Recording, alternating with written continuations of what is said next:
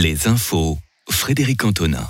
La bénichon de la semaine du goût a ravi la ville de Fribourg ce week-end. Au moins 10 000 personnes ont fréquenté la manifestation qui a débuté vendredi et s'est terminée aujourd'hui.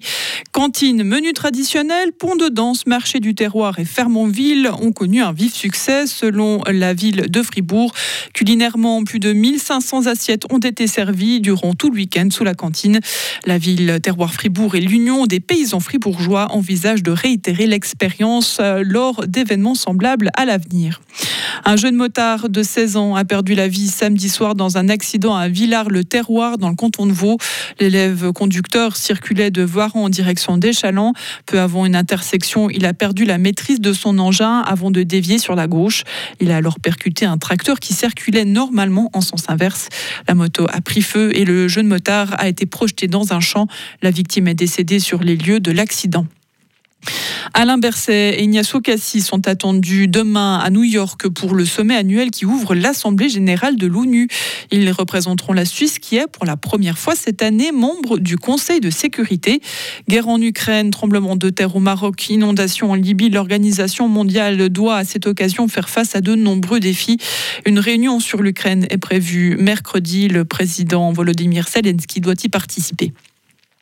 Ensemble à Lampedusa, Ursula von der Leyen et Giorgia Meloni appellent à la solidarité. La présidente de la Commission européenne a présenté ce dimanche euh, sur la petite île italienne un plan d'urgence pour aider Rome à gérer les flux migratoires en provenance de l'Afrique du Nord. Il est censé conjuguer fermeté à l'encontre des passeurs et facilitation des voies légales d'entrée dans l'espace européen pour les candidats éligibles à l'asile. L'Italie a accueilli sur son territoire près de 130 000 migrants depuis le début de l'année dont 8500 arrivés entre lundi et mercredi à Lampedusa. Et l'afflux migratoire, c'était le thème d'un grand meeting de Matteo Salvini et Marine Le Pen ce dimanche en vue des élections européennes de 2024 contre l'Europe et la submersion migratoire. Le rassemblement avait lieu à Pontida, dans le nord de l'Italie. Matteo Salvini a assuré que son pays fera tout ce qui est démocratiquement permis et utilisera tout moyen nécessaire pour bloquer, je cite, une invasion. Une semaine après les inondations, les services de secours sont toujours à pied d'œuvre dans la ville de Derna, abordant la Méditerranée dans l'est de la Libye.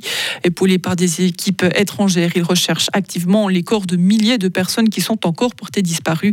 Les estimations de pertes humaines varient fortement, mais elles pourraient bien atteindre les 11 000 morts d'après un organisme de l'ONU. Celui-ci alerte sur une situation humanitaire dramatique sur place. Dimanche dernier, la tempête Daniel a frappé la ville en provoquant une crue d'ampleur d'un tsunami. Et puis un mot de sport, Demi Valering remporte l'édition 2023 du Tour de Romandie féminin. Victorieuse de l'étape reine hier à Tourgon en Valais, la néerlandaise a contenu les assauts de ses rivales dans la dernière étape. La dernière étape qui a été gagnée ce dimanche au sprint par l'Allemande Liane Lippert à Nyon. Retrouvez toute l'info sur frappe et frappe.ch. La météo avec l'IRT Automobile, votre partenaire Mercedes-Benz à Payerne, là pour vous depuis 1983. Le temps pour ce début de semaine se dégrade avec euh, l'arrivée de quelques pluies aujourd'hui avec température de 16 à 23 degrés. Demain, même tableau, toujours des nuages, quelques gouttes. On verra une amélioration à partir de mercredi.